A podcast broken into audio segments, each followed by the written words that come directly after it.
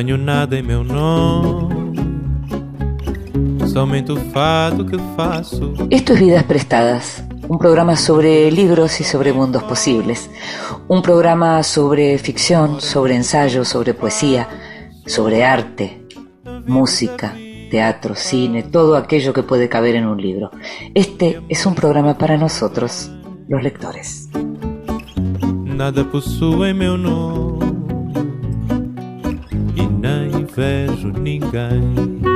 Y a los que nos gusta leer, nos gusta leer cuando estamos solos, nos gusta leer a veces en nuestro cuarto a la noche, a veces en un bar, en un tren, en un avión, solos, acompañados a veces también. Y nos gusta que nos lean en voz alta. Esta vez le pedimos al gran escritor argentino Jorge Consiglio que lo hiciera. En voz alta. Cuentos breves, poesía, lecturas para compartir. Mangacha Espina nació con un bulto pequeño en el cuello que pude apreciar por ser nueve años mayor que ella y asustarme de la bolsa color brea que palpitaba al ritmo de la respiración de la beba. Pensé que con tal excrescencia nunca sería bonita. A la esmirriada criaturita le aplicaron los test que la nivelaron normal en la totalidad de sus reflejos. Ella creció hermosa, una vera Madonna del sur de Palermo, Sicilia, con las manos en oración. Cubriéndose el cuello con pañuelos y gorgueras, cursó la primaria y la secundaria y aquello pasaba milagrosamente inadvertido porque la belleza de la niña, del adolescente, desviaba la atención hacia el magnetismo de los ojos y la sensualidad de los labios. Mangacha cantaba con voz de contralto, acompasado al ritmo con el latir aparentemente musical del bulto intruso, y la belleza extrema de la cantante distraía a los invitados de la rareza. Inicio del cuento El bultito de Mangacha Espina de Aurora Venturini, que está en el libro El marido de mi madrastra. Y lo escuchábamos a Jorge Consiglio leyendo a la gran Aurora Venturini. Jorge es licenciado en letras por la UBA, escribió artículos, escribe todavía artículos, poemas, cuentos cortos en diferentes suplementos culturales nacionales y extranjeros. Es autor de varias novelas, entre las que se encuentran Pequeñas Intenciones, que fue primer premio municipal, Hospital Posadas, Tres Monedas y la última, Sodio, que fue seleccionada entre las 10 novelas finalistas del Premio Medife Filba 2022. Vidas prestadas.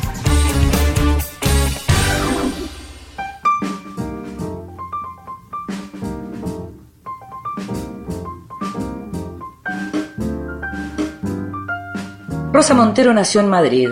Es periodista, narradora, ensayista, es prescriptora de libros, influencer, docente y tallerista. Prácticamente no hay género ni audiencias para las que Montero no haya escrito, lo que sumado al prestigio de su obra la convierte en una de las voces más poderosas y populares de la literatura en español. Ha publicado, entre otros libros, Crónica del Desamor, Te trataré como una reina, La hija del caníbal, La loca de la casa, Historia del Rey Transparente, Instrucciones para Salvar el Mundo, la saga protagonizada por Bruna Husky, compuesta hasta ahora por los títulos Lágrimas en la lluvia, El peso del corazón y Los tiempos del odio. Ha publicado también La ridícula idea de no volver a verte, La carne y la buena suerte. Recientemente acaba de publicar El peligro de estar cuerda, un libro que en términos de género regresa a la senda híbrida de la loca de la casa y de la ridícula idea de no volver a verte, en su cruce de investigación y ficción, y en este caso trata sobre dos cuestiones que se vinculan fogosamente, la enfermedad mental y la creatividad. A través de historias y curiosidades de grandes escritores y artistas que pasaron la vida al borde de lo que comúnmente llamamos locura, Rosa Montero consigue hilar una apasionante galería de personajes tan brillantes como sufrientes e imaginativos. La primera persona vuelve a estar presente en este libro de Rosa. Ella arranca contando que siempre supo que algo no funcionaba bien dentro de su propia cabeza. Te invito a que escuches la primera parte de la conversación con Rosa Montero.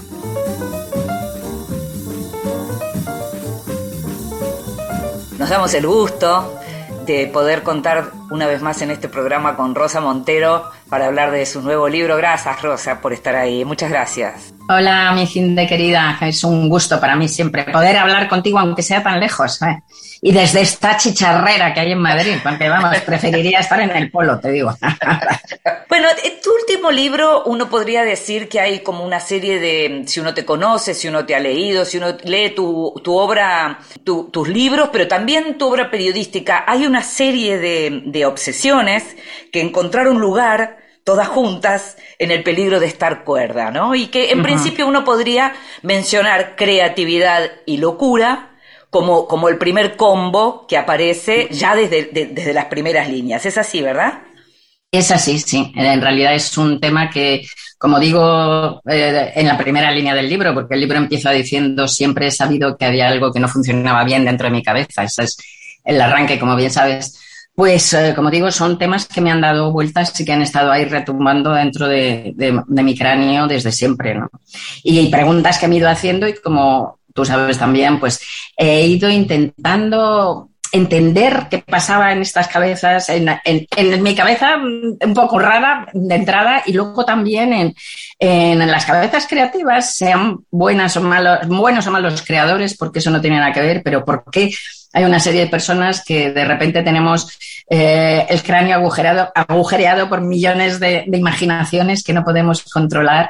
Y luego, además, que nos dedicamos a esta cosa tan absurda y estrafalaria como meter las mejores horas de nuestros días robándoselas a nuestros amigos, a nuestros amantes, a nuestra familia, a, a, otras cosas, para sentarnos en una esquina de nuestras casas a solas a inventar mentiras. Es que es una actividad absurda y verdaderamente eh, enigmática y, como digo, estrafalaria. Así que todo eso me lo he ido preguntando. A veces en otros libros he ido tocando un poco tangencialmente el tema, como en La loca de la casa, que es un libro sobre la imaginación como en la ridícula idea, también en, en, artículos, en efecto. Y bueno, lo alucinante es que en este libro he conseguido contestarme esas preguntas. Eso que iba dando vueltas de manera desordenada, de repente aquí se ha ordenado y me las he contestado.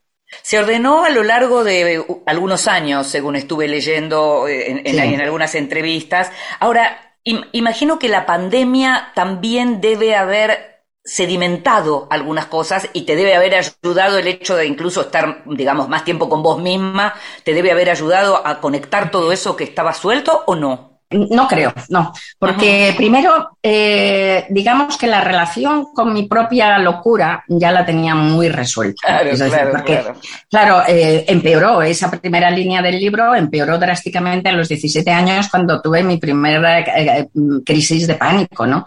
Ahí ya, bueno, no es que pensara que tenía la cabeza rara, pensaba que estaba loca como una regadera, ¿no? Y eso asusta mucho, como sabes, ¿no? Así que todo eso, he tenido tres etapas de crisis de pánico, ¿no? A los 17, a los 21 y a los 29, 30, ¿no? Y ahí se, acabaron. Tengo también una teoría de por qué. Pero todo eso me hizo repensar y colocar, entre otras cosas, se acabaron porque yo creo que coloqué mi negrura. Yo creo que una de las cosas que tiene que aprender uno es a, a llevarse bien con su pequeña mochila o mediana o grande de, negrura, ¿no? De oscuridad. Y también perderle el miedo al miedo, ¿no? El miedo al miedo es el que te encadena realmente al conflicto, ¿no? Y a la angustia. Eh, entonces eso ya lo tenía solventado. Lo que, y luego en la pandemia yo trabajé como una penca porque se me ocurrió hacer una cosa en internet, en, por redes, que fue una especie como de taller que salió, de taller literario que salió así como así, y yo no he trabajado más en mi vida, porque claro, estaba conectada con cientos de personas que me mandaban textos, que bueno, no sé cómo me metí en eso, que fue precioso al final, pero trabajé muchísimo. Así que no te creas que ni siquiera tuve más tiempo para concentrarme, para, para ir mm, haciendo el libro. Este tiene varias patas. Una es hablar con, los, bueno, los expertos, no hablar, leer libros de expertos de, claro, escuchar, escuchar o leer, claro sí, de neurólogos, de médicos. La, ciencia me gusta mucho, como sabes, la neurología me encanta. Hay mucho de ciencia en este libro también. Bueno, entonces, expertos, de expertos en adicciones y en cosas raras. Luego, otra pata es mirar a los otros artistas, biografías de otros artistas, cómo han solventado estos problemas otros artistas que piensan de eso, que han reflexionado ellos. Luego otra pata es la, introspección, porque el autoanálisis es, aprendes mucho con el autoanálisis, no solo ya de la locura y de la creación, sino de la vida. Porque ¿cómo vas a aprender de la, de la existencia humana? Tienes un, una vía de entendimiento de lo que es la existencia humana, primera que eres tú. Pero para que sirva de algo tienes que ser implacable, tienes que estudiar tu vida como si fuera la de otra persona. tienes que ser como el escarabajo que estudia un, entomólogo, ¿no? Y yo en este libro he sido mi propio escarabajo, ¿no? Y luego tiene otra parte del libro que es ficción, que, que, se ha ido saliendo y entremezclando y que además lo que hay de ficción en el libro, como siempre pasa con esto, es lo más verdadero, porque es lo que me sirve a mí para expresar de la forma más profunda y más clara, digamos, la manera en que veo el mundo. Y la manera en que veo el mundo es que para mí la realidad es muy poco fiable.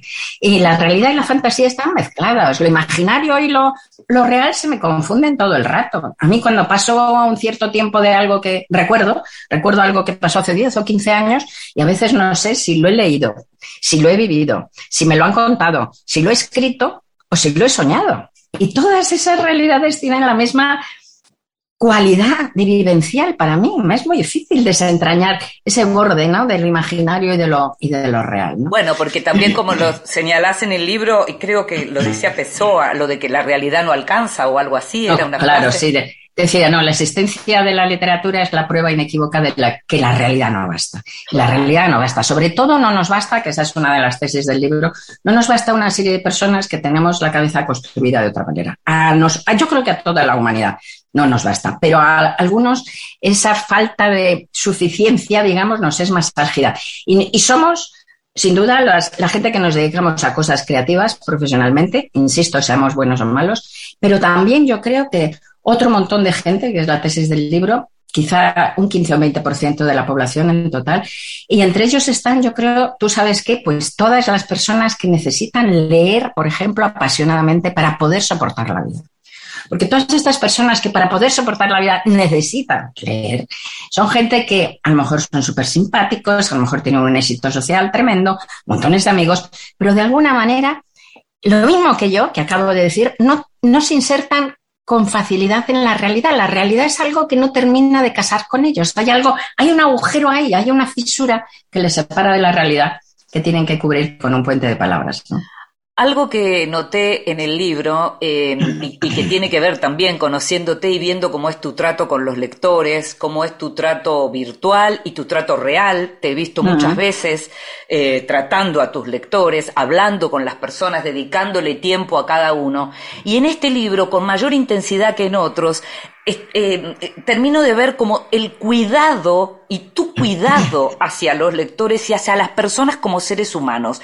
Cada vez que aparece algo que tiene que ver con las situaciones de mayor angustia, como la enfermedad mental o como la muerte, porque en el libro también aparece el tema del tiempo y el tema de la muerte y demás, pero hay como un cuidado en el sentido de esto puede pasar. Eh, aparece el suicidio, el tema sobre el suicidio, las páginas sobre el suicidio. Hay mucho cuidado puesto por vos hacia el otro. Y eso está muy claro. Hay un tono especial en este libro en donde eso se mm. ve. ¿Eso salió así naturalmente?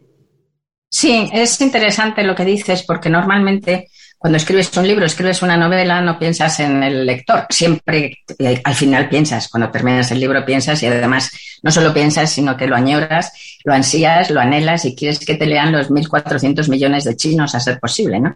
Pero normalmente es como es como escribir una novela es como un sueño que sueñas con los ojos abiertos, pues normalmente es muy ensimismado. Escribes para el lector que llevas dentro, porque quieres escribir la novela que te gustaría leer.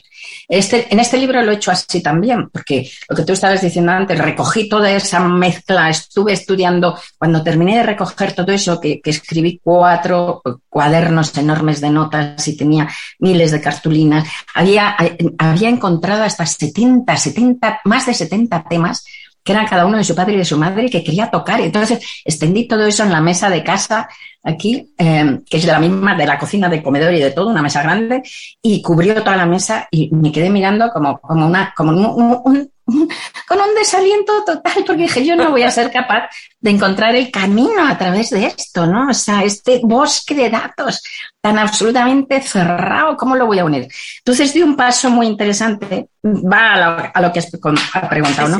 Que en vez de hacer el libro como, porque tiene parte de ensayo el libro, ¿no? Como un ensayo que lo haces con la razón y tal, lo hice como una novela. Cerré los ojos del yo consciente y me lancé al libro, me lancé a, a ciegas al libro, intentando que el libro me, enseñara el camino, intentando dejarme guiar por la música interna del libro, que es lo que haces con las novelas. ¿no? Y así por eso el libro tiene, por eso tiene ese, ese tono como de indagación detectivesca. Hay un momento en el libro en que digo, me siento como Sherlock Holmes, y es verdad, iba por ese bosque de datos buscando como las miguitas que deja Pulgarcito para intentar encontrar el camino de, la solución de esos enigmas, ¿no? Y lo alucinante es que al final, con esa intuición narrativa, llegué. Bueno, entonces lo hice muy como una novela, que tampoco tendría que estar el lector, y sin embargo tiene un punto más, en efecto, del otro. Y sobre todo tiene un punto más cuando, que me parece muy perceptivo y muy inteligente de tu parte, como siempre, me parece eh, que sobre todo tiene un punto más de, de la conciencia del otro cuando llego a zonas muy oscuras. Efectivamente, He aprendido muchas cosas con este libro, para mí es un logro intelectual, o sea, como haberme respondido esas preguntas. Y también he aprendido, por ejemplo, sobre el suicidio, cosas que yo no sabía. Y de repente he visto, ¿no? He visto que, hay un suicidio que es de, de, de desesperación, un suicidio racional, que es de alguien que además es un, es un derecho del ser humano y además un alivio que si de repente tienes una enfermedad degenerativa o lo que sea y no quieres seguir, pues bienvenida sea esa capacidad de suicidarse es un suicidio que viene, que es hijo del amor a la vida y no del amor a la muerte, ¿no? Pero ese suicidio es muy poco habitual, muy, eh, tiene, en el, número total de suicidios yo creo que es bajísimo, ¿no? Entonces, el suicidio más habitual es un suicidio por desesperación. He descubierto en este libro que que, los suicidas no quieren suicidarse, no quieren matarse. Lo que pasa es que de repente, por un montón de circunstancias que, se dan, yo llamo al artículo del suicidio tormenta perfecta 2 porque se necesitan un montón de coincidencias. De repente ese montón de coincidencias nefastas se unen y hacen que la persona se desconecte, que se desconecte neurológicamente, que, es una especie de desconexión eléctrica que les impide poder gestionar la vida. Así de simple, ¿no? Entonces, claro, cuando llegas a esa conclusión y tal, pues dices, bueno, es que en realidad es una desconexión eléctrica como la desconexión eléctrica del corazón en el, en el infarto. Eso en primer lugar. Sí, sí. O sea, los, las familiares de los suicidas no tendrían por qué tener un plus de, de angustia y de responsabilidad por el suicidio, porque es una maldita desconexión eléctrica fisiológica provocada por un montón de cosas que pueden ser ambientales, lo que quieras, pero es una desconexión eléctrica física, ¿no? Entonces, no te sientas es igual tan triste como un infarto que se ha llevado a tu, a tu ser amado, eso en primer lugar. Pero en segundo lugar, que entonces que es una pena que hay que intentar impedir eso, es que eso que yo he dicho también a veces, ¿eh? incluso para, para tranquilizar a los hombres que sufría tanto, que había que... No es verdad, es un alivio, no es un alivio, es una pena, porque es que es como si consigues, hay que intentar que, que aguarden un rato más, que aguarden un día más, que aguarden una semana más, porque alguna de esas de esas condicionantes cambiará, se necesitan tantos que alguno desaparecerá. Y, y esa desconexión, esa, esa, desconexión eléctrica, las neuronas volverán a conectarse y podrá seguir adelante. ¿no? Entonces, eso, eso, es exacto lo que vi. Claro, entonces cuando llegas a, esas, a esos eh, esos bajíos, digamos, ¿no? de la existencia, cuando hablas de eso, pues no puedes por menos que tener en cuenta al otro cuando estás hablando de esto. O sea, porque son partes muy, muy álgidas y de hecho me están pasando cosas maravillosas con este libro como no me han pasado con ninguno, ¿eh? ni con la ridícula idea. Estoy teniendo una respuesta de la gente y algunas cosas súper emocionantes con respecto a lo del suicidio. Eh, me escribió una, una, mujer que me dijo que, era, que su padre se había suicidado con, con 14 años, ella, cuando ella tenía 14 años, y, y que había estado toda la vida ella también como intentando suicidarse, decía al final, y bueno, ahora te doy las gracias, una carta de maravilla escrita, porque te doy las gracias porque me has salvado, porque la próxima vez esperaré un día, esperaré una semana. Ay, qué bueno eso. Brutal, ¿no? Qué bueno eso. Eso brutal de saltarse de las lágrimas. Ya lo puedo contar sin emocionarme hasta las lágrimas, pero me ha costado. ¿eh? Otra cosa que me pasó preciosa fue un acto público que hice aquí en, en ámbito cultural hace nada un mes o menos. Entonces había un chico de cuarenta y tantos años en primera fila, muy serio, escuchando todo el acto y cuando terminó se acercó y me dijo, bueno, hoy es el 20 aniversario del suicidio de mi padre. Y quiero que sepas que es el primer aniversario del suicidio de mi padre en donde me he sentido aliviado y me he sentido acogido. Apelotante, ¿no? Muy fuerte. Rosa, te invito a que escuchemos algo de música y vamos a seguir conversando, pero era exactamente esto lo que yo me imaginaba. Gracias. Ahí seguimos. It started out as a feeling, which then grew into a hope, which then turned into a quiet thought, which then turned into a quiet word. And that word grew louder and louder till it was a battle cry. I'll come back when you call me. No need to say goodbye.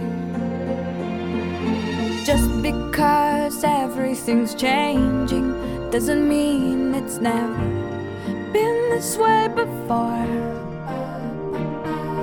All you can do is try to know who your friends are as you head off to the war.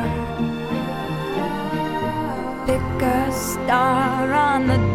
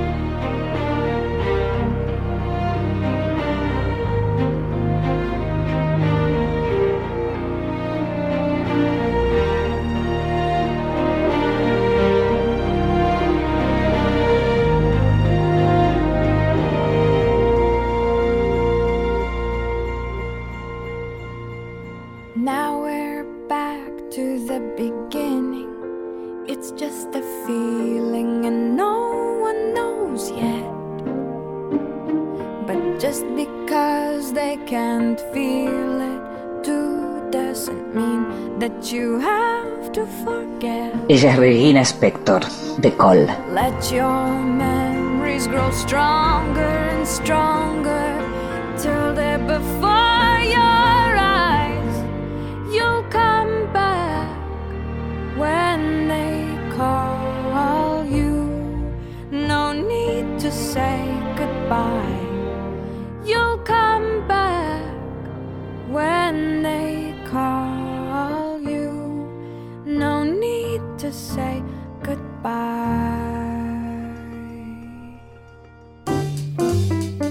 Bienvenidos. Libros recién salidos del horno que prometen grandes momentos. Siguen llegando grandes tentaciones, buenos libros, buenos nombres, buenas historias. Eh, en este caso, uno de los libros que, que llegó y que rápidamente empecé a leer y empecé por el prólogo de Leila Guerriero es La Pasión y la Condena de Juan Villoro, un libro publicado, un libro pequeño publicado por Vinilo, que es una editorial que publica libros pequeños en tamaño, no en, en, cuanto a su valor. En este caso es un texto que formó parte de la ponencia que, que dio Juan en, Puerto de Ideas, un festival muy interesante que se lleva a cabo en Chile y tiene que ver con las herramientas de la escritura, con, la, con el oficio del escritor, con eh, cómo es escribir, qué pasa en la cabeza de una persona que escribe, qué pasa en el ánimo de una persona que escribe, eh, cómo se hace para, como dice Leila Guerriero en este caso, además de ser un gran escritor, un escritor que, que transita diferentes eh, géneros, por otra parte, todo el tiempo, como es Juan, pueda ser alguien popular y que además comparta generosamente su conocimiento. Bueno, La Pasión y la Condena de Juan Villoro, publicado por vinilo, es un libro para tener en cuenta. Otro libro para tener en cuenta se llama El Barbizon, el hotel que liberó a las mujeres, de Paulina Bren, publicado por Paidós. La traducción es de Cecilia Fanti, de la querida librera de Céspedes, y gran lectora y gran prescriptora también de libros. Y en este caso cuenta la historia del hotel residencial más famoso de Nueva York y de las mujeres que se alojaron en él, incluidas, mira qué nombres, Grace Kelly, Sylvia Plath y Joan Didion. Eh, es un hotel legendario, una historia súper interesante y también con muchísimas curiosidades, seguramente, El Barbizon, publicado por Paidós. Y por último, un libro que ya arranqué a leer y que me atrapó, se llama Punto de Cruz. La autora es Jasmina Barrera, una mexicana, publicado por Almadía, la editorial mexicana, y justamente lo que la, historia es arranca con la inesperada muerte de una amiga, la inesperada muerte joven y trágica de una amiga, eh, que dispara lo que es este texto que de algún modo funciona como, como digamos, tiene que ver con la adolescencia, tiene que ver con la vida pasada juntas, tiene que ver también con las tramas de los bordados que hacían juntas y el texto funciona a la manera de metáfora también de esos bordados, mientras el bordado también es metáfora de los textos. Punto de cruz, Jasmina Barrera, Almadía. Estás escuchando Vidas Prestadas con Inde Pomeráñez.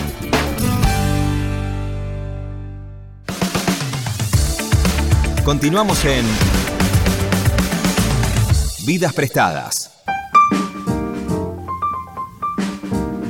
Y seguimos en Vidas Prestadas, este programa sobre libros y sobre mundos posibles. Y me parece que lo que estamos conversando hoy con Rosa Montero eh, es realmente apropiado en relación a, los mundos posibles, em, a las vidas prestadas, porque su libro, su último libro, El peligro de estar cuerda, tiene mucho que ver con eso.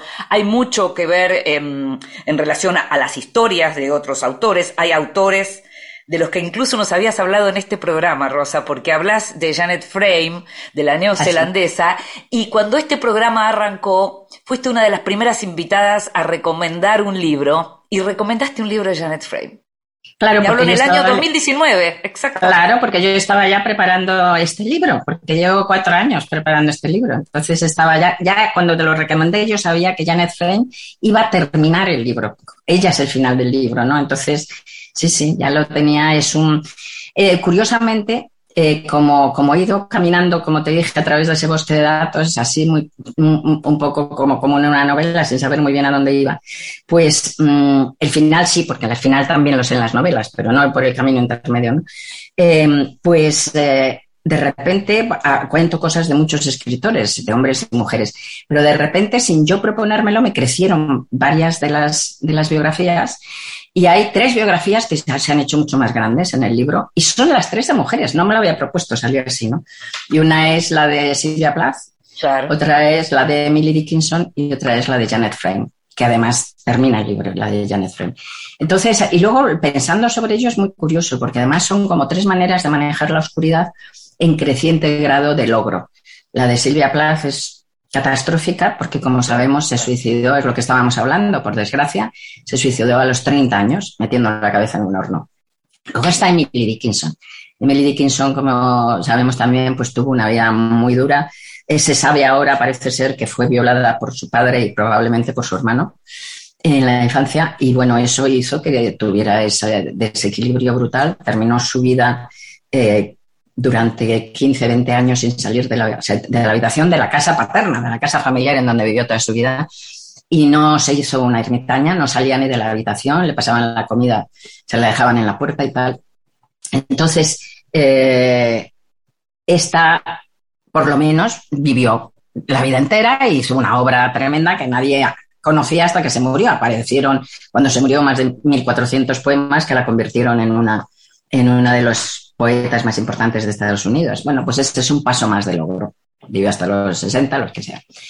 Y luego está eh, el logro total de Janet que tenía una vida bestial, brutal, de difícil, que fue internada ocho años, que le arrancaron toda la, boca de los dientes, le internaron desdentada a, a, los 22 años en un psiquiátrico. Estuvo ocho años internada a la fuerza con un diagnóstico erróneo de esquizofrenia eh, le dieron más de 200 electroshocks en la época en que se los daban a pelo, sin, sin anestesia, con un voltaje mucho más alto que se da hoy, porque se siguen dando electroshocks hoy, debo decir, y además sin, sin, em, sin, relajantes musculares. Y en aquella época, bueno, se dieron, era una tortura bestial. Y se dieron casos de gente que por las sacudidas se rompían las vértebras, ¿eh? por las contracciones. O sea, y a esta pobre chica le dieron más de 200 electroshocks de ese tipo, ¿no? Y pese a esa vida brutal que tuvo, pues tuvo una vida plena, vivió hasta los setenta y tantos, y ella se consideraba feliz. Claro, porque además había pasado había pasado por la miseria, la orfandad, digamos, e-, era horrible, por un padre maltratador, bueno, todo, todo horrible, horrible. todo lo más horrible. Y ella se consideraba feliz e hizo una obra magnífica. Sí, sí, sí, sí. Otro autor la salvó la literatura. Del que hablas, em, este es varón, este es contemporáneo, recién mencionabas los electroshocks que se siguen utilizando y es justamente Emmanuel Carrer, el escritor francés. Fantástico escritor, sí. Claro, y, y, en yoga cuenta bastante su, su caída en, en, esa, en esa enfermedad mental y cuenta ese tratamiento. Y ahí también se, te, se te lee como muy solidaria, se te lee muy solidaria con su historia, pero con él como autor, me parece, ¿no? ¿Te, te gusta Carrera? Sí, me gusta mucho, me gusta mucho, bueno, tiene, me gusta muchísimo, tiene libros absolutamente extraordinarios, ¿no? El adversario es una absoluta maravilla, la la biografía que hace sobre Philip K. que es una absoluta maravilla. Eh, las vidas ajenas es bellísimo. hermosa, sí. Eh, tiene varios libros increíbles. Em, los últimos que son como más auto yo me gustan menos, pero vamos, es un tío que ha tenido ya, aunque no haga nada, ni un solo libro. está con lo que hizo, Bueno, con lo que hizo tiene, es suficiente para ponerlo en un altar, vamos. Claro. Rosa, te quería preguntar algo porque arranca tu libro diciendo que siempre supiste que había algo mal en tu cabeza. Sí. Em, que funcionaba mal. Sí. Claro, que funcionaba mal y que, te preguntabas por eso, contás, y, lo contás muy bien también en el libro, lo que fueron esas breves temporadas en el infierno del pánico. Em, ¿Alguna vez te dijeron que eras loca? Eh, bueno, sí, que, que lo que estás en plan coloquial, sí, cuando tenía además pues súper problemas en mi casa, mm, con mi familia, porque era como muy rebelde y tal, pues 20 mil veces. Mi hermano, por ejemplo, mi hermano mayor, al cual adoro y que quiero mucho, pero de decir, es que no te entiendo y tal, sí, sí, estás loca. Pues sí, bueno, en ese plan sí. No en un plan normativo, porque tampoco me puse en ese lugar, ¿no? Es decir, porque en mi época y en mi clase social, no te llevaba nadie a un psiquiatra ni a un psicólogo, así que me pasé las, las crisis de, pánico, me las pasé a pelo, sin un solo ansiolítico, lo cual es una pena porque abusar de las píldoras es malo, pero pues, viva la química, te ayudan también, ¿no? O sea, que Por supuesto. Entonces, pues lo que hice fue ir a la universidad y estudiar psicología para ver qué me pasaba. Lo dejé en cuarto, ¿no? Pero no terminé. Pero sí que me sirvió. entendí que me pasaba, que, que eran crisis neuróticas, que era como un, que era como nada, la gripe de la, de la enfermedad mental, ¿no? Y entonces eso, eso también ayuda. Y luego me, yo ahora me siento realmente muy agradecida al destino de haber tenido estas crisis de pánico, porque me permitieron conocer lo que es el trastorno mental, que es un lugar que si no has estado ahí, realmente no se puede definir. Es lo inefable, ¿no? Lo que mal llamamos locura es inefable, no la puedes transmitir y es la soledad. Una soledad que no, que es una soledad psíquica, no tiene nada que ver con la soledad física ni con la soledad ni siquiera existencial frente a la muerte. Te mueres solo, evidentemente, y no debe tener ninguna gracia, pero por lo menos sabes que se mueren todos los seres humanos desde el principio de los tiempos. Estás siendo un ser humano en su plenitud al morir. Pero cuando tienes un trastorno mental, lo que pasa es que te, te engaña el trastorno mental, te engaña la cabeza y te parece que te sales del mundo, te parece que te sales de la especie humana, te crees que eres el único, la única persona a la que le está pasando eso.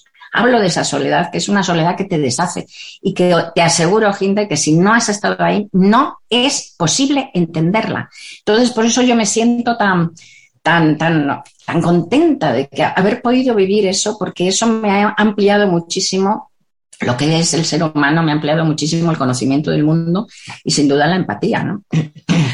Viste que hay países en donde se está empezando a hablar del tema por primera vez, o sea, los países, hay algunos países desarrollados que ya vienen tratando todo lo que tiene que ver con cuidado y con el cuidado de la enfermedad mental, pero por ejemplo, eh, eh, acá en, en, Sudamérica empezamos a escuchar a partir de la llegada de un jefe de gobierno muy joven, como es el presidente Boric en Chile, que se empieza a hablar en un país como Chile, por ejemplo, tan cercano a nosotros, desde el Ejecutivo se empieza a hablar de lo que tiene que ver con el cuidado de la enfermedad mental, porque posiblemente estos últimos años tan duros en donde nos fuimos emparejando también en el aislamiento, aparecieron cuestiones como estas que vos estás mencionando, en donde ya uno no puede mirar para otro lado. ¿Cómo, cómo ves eso vos en el mundo en este Sí, bueno, lo primero te diré, la, la, mal llamada locura ha sido un tabú en todas partes. No hay primer mundo y medio mundo, no un tabú en todas partes. Eh, claro, en sitios como, yo que sé, la India a lo mejor, pues han tenido todavía menos recursos para, para, trabajar eso, pero,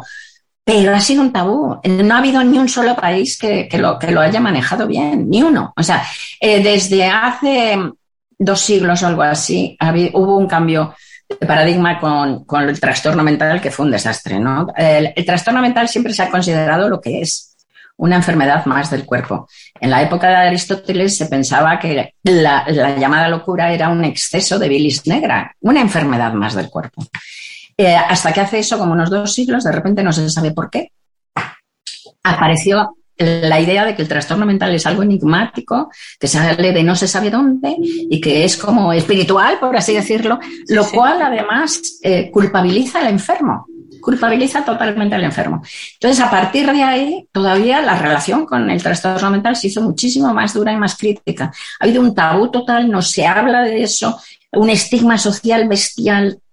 A la persona con trastorno mental se la oculta, se la niega. La gente con trastornos mentales se intentan silenciarlo, ocultar que tienen trastornos para no ser lanzados al espacio exterior, porque claro, la sociedad condena a la soledad social a la gente que tiene ya ese gravísimo problema de soledad psíquica. Lo que tienes que hacer es traerlos, reinsertarlos, acomodarlos con el resto de la sociedad, ¿no? Porque son gente que tiene, como he dicho antes, un problema de insertar, de agarrarse a lo real. Bueno, entonces, el manejo ha sido absolutamente brutal. De algo que, por otro lado, forma parte de lo que es el ser humano. La OMS dice, yo creo que es totalmente conservador este cálculo, que hay muchos más. Dice la OMS que un 25% de la humanidad va a tener antes o después en su vida un trastorno mental. Ya yo ya lo he tenido con las de crisis del pánico, ¿no? Pero bueno, ¿qué quiere decir esto? Yo creo que son mucho más, 35 más, por ciento más. Pero bueno, pongamos 25%. Pues esto quiere decir que todo el mundo, o bien va a tener en, en sí mismo, va a sufrir en sí mismo un trastorno mental, o bien lo va a sufrir alguien muy cercano. Claro. Sus padres, sus hijos, sus hermanos, sus amantes, sus amigos más íntimos, alguien muy cercano, porque es cuando menos uno de cada cuatro. Entonces, esto, esta realidad, que como digo, forma parte esencial de lo que es ser un ser humano, la hemos ocultado, la hemos enterrado, la hemos negado y hemos torturado doblemente a la gente con trastornos mentales, condenándonos condenándolos además al infierno más absoluto, cuando pueden ser gente no solo absolutamente válida, sino imprescindible para la sociedad. Isaac Newton tenía delirios psicóticos. Isaac Newton, somos hijos de Isaac Newton. Marie, Marie Curie era depresiva. Entonces, eh, si consigues reinsertar a la gente en la sociedad, pueden tener una vida plena. Eh, no tiene, no es una, no es nada pequeño, ¿eh? el trastorno mental y trastornos, hay una gama muy, muy grande, ¿no? De trastornos mentales algunos son muy graves y muy inhabilitantes. Entonces hay que poner todo lo posible, todos los recursos posibles, efectivamente, de salud, de, medicinas, de entorno y de, de apoyo social para, para, traer a esas personas lo más posible a la realidad. Y la pandemia efectivamente ha abierto una puertecita. Ahora tenemos que terminar de, de abrirla a patadas. ¿Para qué? Porque una sociedad que admita el trastorno mental y que actúe de manera distinta va a ser una sociedad mucho menos enferma y mucho menos desgraciada, sin lugar a dudas. Te quiero hacer eh, la, la última pregunta y que tiene que ver con una imagen que me gusta cuando decís que los escritores son menesterosos de la mirada ajena. Me gusta esa, esa frase. Me gustaría terminar con una reflexión sobre eso. Bueno, es que realmente siempre te sientes en el, en el borde del espacio exterior, como decíamos antes, ¿no? A, a punto de desaparecer en esa, en esa nada fuera de la realidad, ¿no?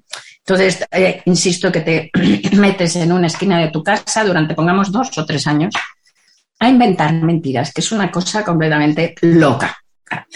En realidad, ¿qué es eso? Lo dicen los psiquiatras, lo dicen los expertos. Eso es un delirio controlado. Es un delirio.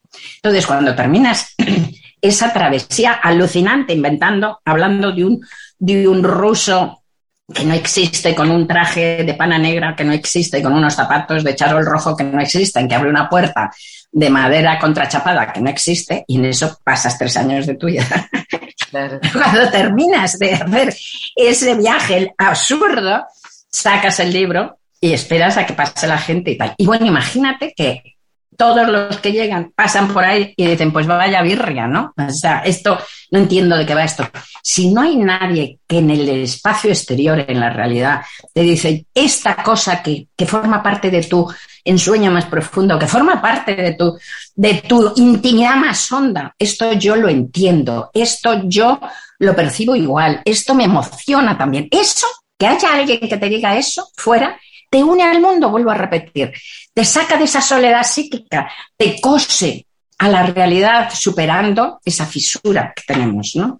Eh, pero si no hubiera nadie, si nadie lo lee, ¿en qué se convierte ese viaje que has hecho de tres años? En el delirio de un loco, te condena realmente a la locura. Entonces somos tan menesterosos, efectivamente, de esa mirada ajena que mire, que nos mire y nos diga lo que tú sientes, yo lo siento. Porque eso nos da la vida, nos permite vivir, nos da la cordura, digamos, suficiente para poder una vida digna, que se llame vida, si no, es una vida patológica. Bueno, yo siento lo que vos sentís, así que te agradezco mucho que hayas estado con nosotros. Muchas gracias, corazón. Una vez más, siempre un placer. Gracias, Rosa. ¿eh? Gracias, guapa. Un beso enorme. Otro para vos.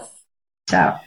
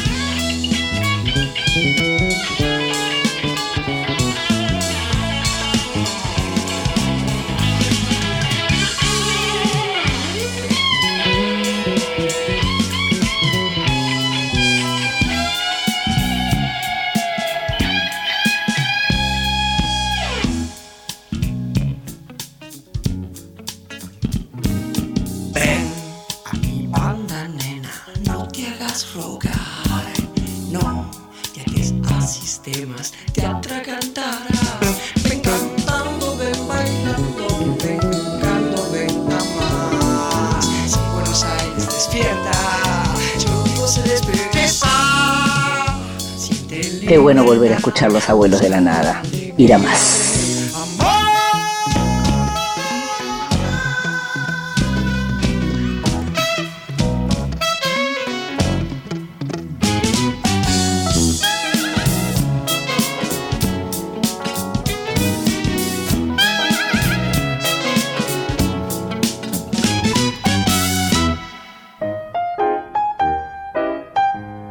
Te regalo un libro. Recomendaciones y sugerencias para tomar nota. La jardinería es una de las recompensas de la madurez cuando la persona está preparada para una pasión impersonal una pasión que exige paciencia, una aguda conciencia del mundo fuera de uno mismo y el poder para seguir creciendo a pesar de la sequía o la cruda nevada, hacia esos momentos de puro goce en que todos los fracasos se olvidan y florece el ciruelo. Hola a todos, mi nombre es Gabriela Margal, soy escritora y profesora de historia. Este fragmento que acabo de leer pertenece al libro que recomiendo a todo el mundo básicamente en estos días, que se llama Anhelo de Raíces y que es de la poeta y novelista norteamericana May Sarton. Eh, es uno de esos libros que llega por recomendación de quien lo está leyendo y en general llega con un fragmento, con, con la voz de la autora. En mi caso fue una amiga, la ilustradora Marcela Calderón, que me iba leyendo fragmentos de texto hasta que me convenció de comprarlo. Eh, y yo sigo su ejemplo.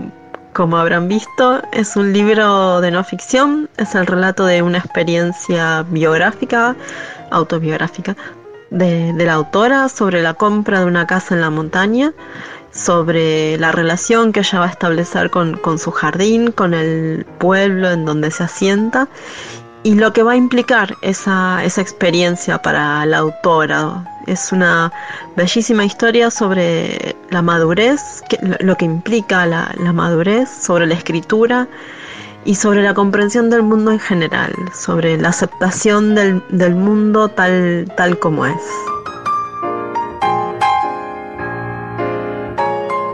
Y la escuchábamos a Gabriela Margal recomendando un libro de May Sarton. Gabriela nació en 1977, es escritora, historiadora y profesora de historia egresada de la UBA. Desde el 2006 escribe y publica novelas histórico-románticas. Es autora de Lo que no se nombra, La princesa de las Pampas, La dama de los espejos y acaba de publicar Una vida en Oxford, una novela que nos recuerda las vueltas que da la vida camino a nuestra felicidad.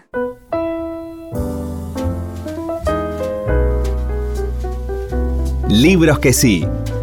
Títulos nuevos y no tan nuevos que son imperdibles. A veces parece que yo leo todo lo que aparece em, inmediatamente. No es así. Trato de leer todo lo que puedo, pero es absolutamente imposible. Y entonces ocurren fenómenos como que quedan libros sin leer que fueron muy recomendados por gente que valoro mucho y a veces se da la oportunidad de hacerlo varios años más tarde. Es lo que me ocurrió con El cielo de los animales, el primer libro de cuentos de David James Poisson, publicado por Edasa, un autor que en su momento había sido comparado con, con, Raymond Carver, con Richard Ford, con Alice Munro. En realidad sus cuentos habían sido comparados con la obra de estos autores por el, por el tenor y por la, fuerza y la potencia de esos relatos. Leí el libro en un avión, un flash, porque además el avión te permite concentrarte absolutamente en lo que estás leyendo.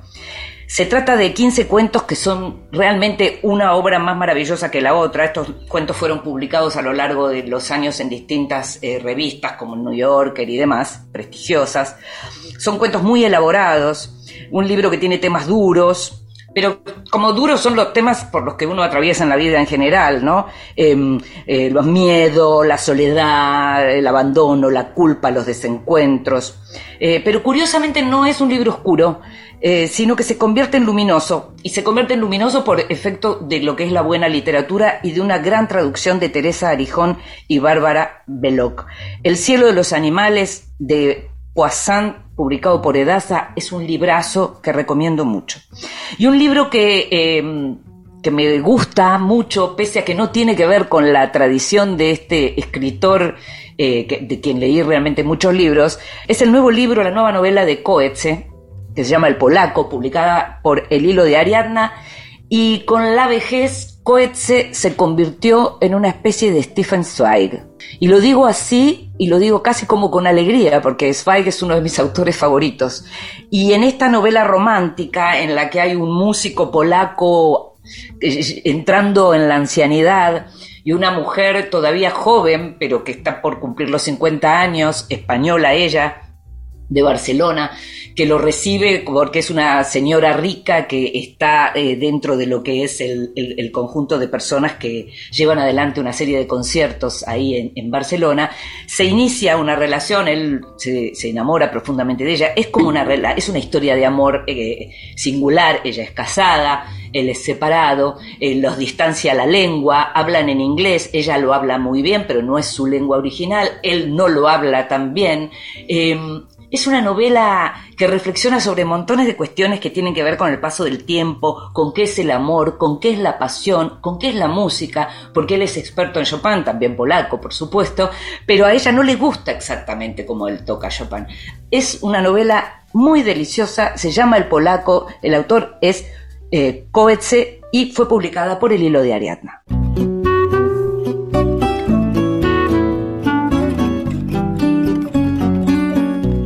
Y llegamos al final de este Vidas Prestadas. Vas a poder escucharnos cada vez que quieras en la página de Radio Nacional o en tu plataforma de podcast favorita. En la operación técnica estuvo Ezequiel Sánchez, en la edición Ignacio Guglielmi, en la producción consiguiendo todo y mucho más como siempre Gustavo Kogan. Me llamo Inde Pomeraniec, nos estamos escuchando. Chao.